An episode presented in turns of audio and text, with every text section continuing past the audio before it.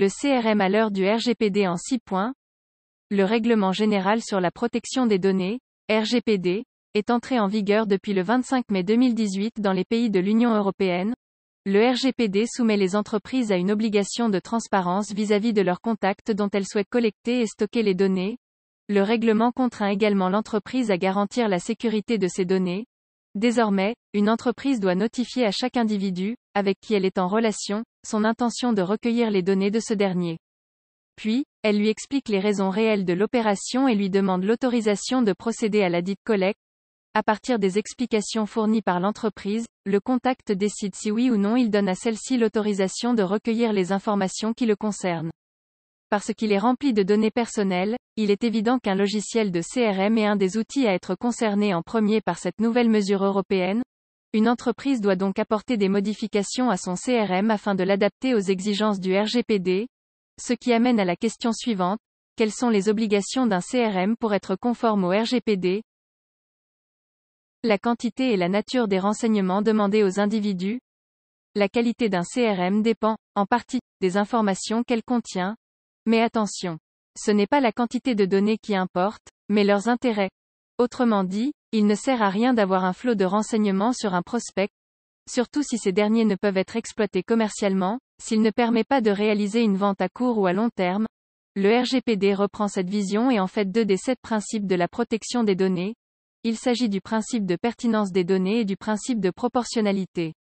Désormais, une entreprise ne peut demander à ses contacts que les informations réellement utiles à son activité, à ses objectifs et dont l'exploitation présente un intérêt pour le contact. Grâce à ce procédé, l'intimité du contact est protégée à double titre, non seulement, il n'a pas à divulguer trop d'informations sur lui, mais en plus, le volume global de données gérées par l'entreprise est restreint, ce qui facilite leur sécurisation.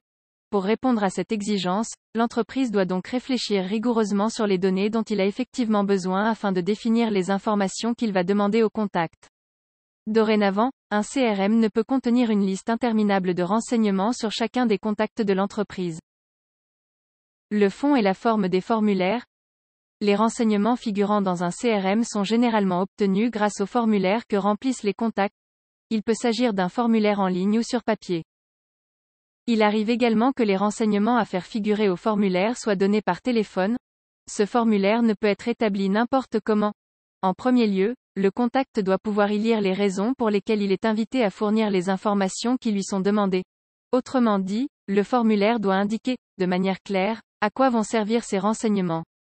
Par ailleurs, la nature de chaque information doit être précisée, par exemple, l'identité du contact, les coordonnées du contact. En deuxième lieu, depuis le formulaire, le contact doit pouvoir accéder au texte de la politique de confidentialité de l'entreprise, mais aussi des conditions générales de vente ou d'utilisation du service, ou de tous autres règlements appliqués par l'entreprise à ses clients. Si les informations sont communiquées par téléphone, il faudra que l'entreprise réfléchisse à un moyen pour faire parvenir les textes suscités au contact.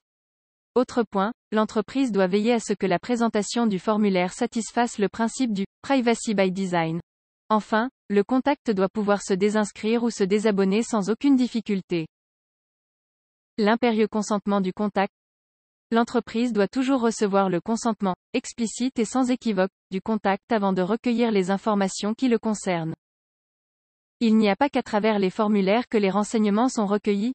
L'entreprise peut également, par exemple, se servir des cookies pour avoir les données, mais, quelle que soit la méthode utilisée pour remplir le CRM, l'entreprise doit pouvoir démontrer qu'il a préalablement obtenu l'autorisation de chacun de ses contacts pour récupérer les informations les concernant.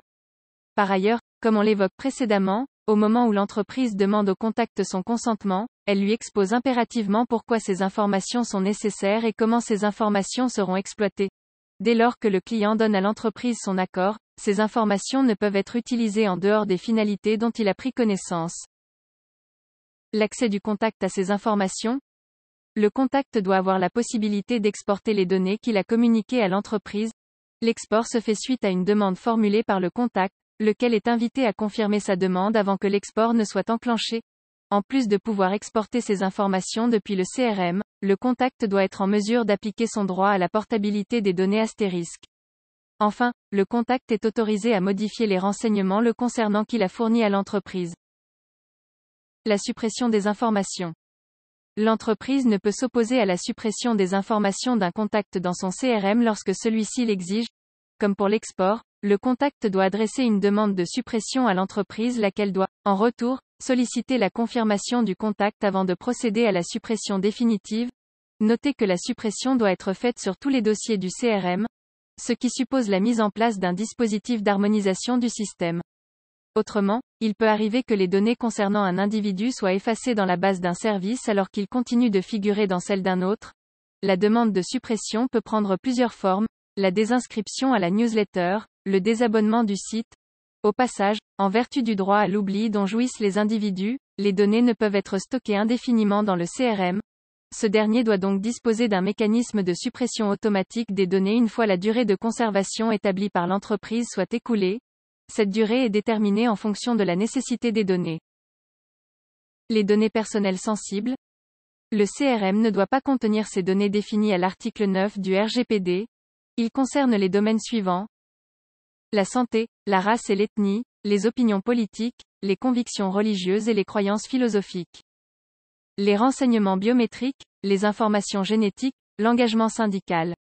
Conclusion les obligations d'un CRM sont en réalité la concrétisation des sept principes de la protection des données énoncés par la Commission nationale de l'informatique et des libertés de France, CNIL.